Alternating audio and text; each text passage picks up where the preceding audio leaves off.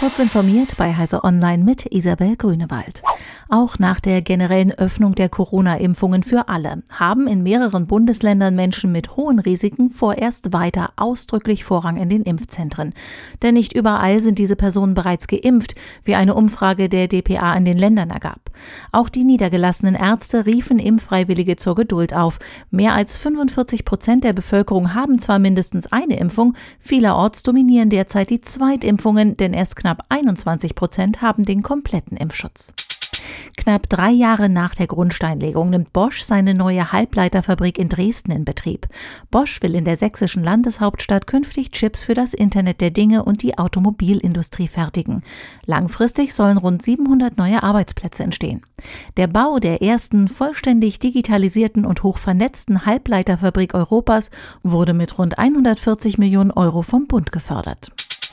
In einer neuen Studie haben Wissenschaftlerinnen und Wissenschaftler vier der besten KI-Systeme zur Erkennung von Hate Speech getestet und dabei festgestellt, dass alle auf unterschiedliche Arten noch immer Schwierigkeiten haben, problematische von harmlosen Sätzen zu unterscheiden. Die Ergebnisse sind eigentlich nicht überraschend, doch die Art und Weise, wie die Forschenden der University of Oxford und des Alan Turing Institute das Problem diagnostizierten, ist von Bedeutung, schreibt Technology Review. Sie entwickelten 29 verschiedene Testvarianten, die auf unterschiedliche Aspekte von Hassrede abzielen, um genauer zu bestimmen, wo jedes System versagt. Das macht es einfacher zu verstehen, wie man die Schwächen solcher Software in Zukunft überwinden kann.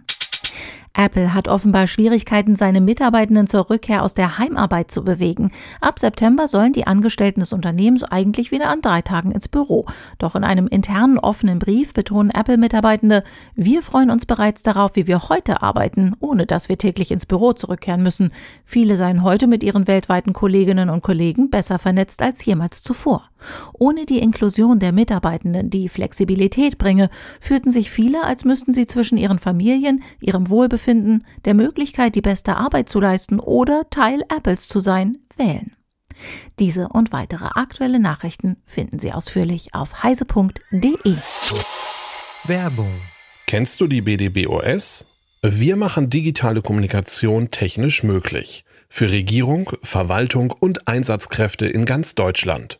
Und wir brauchen dich.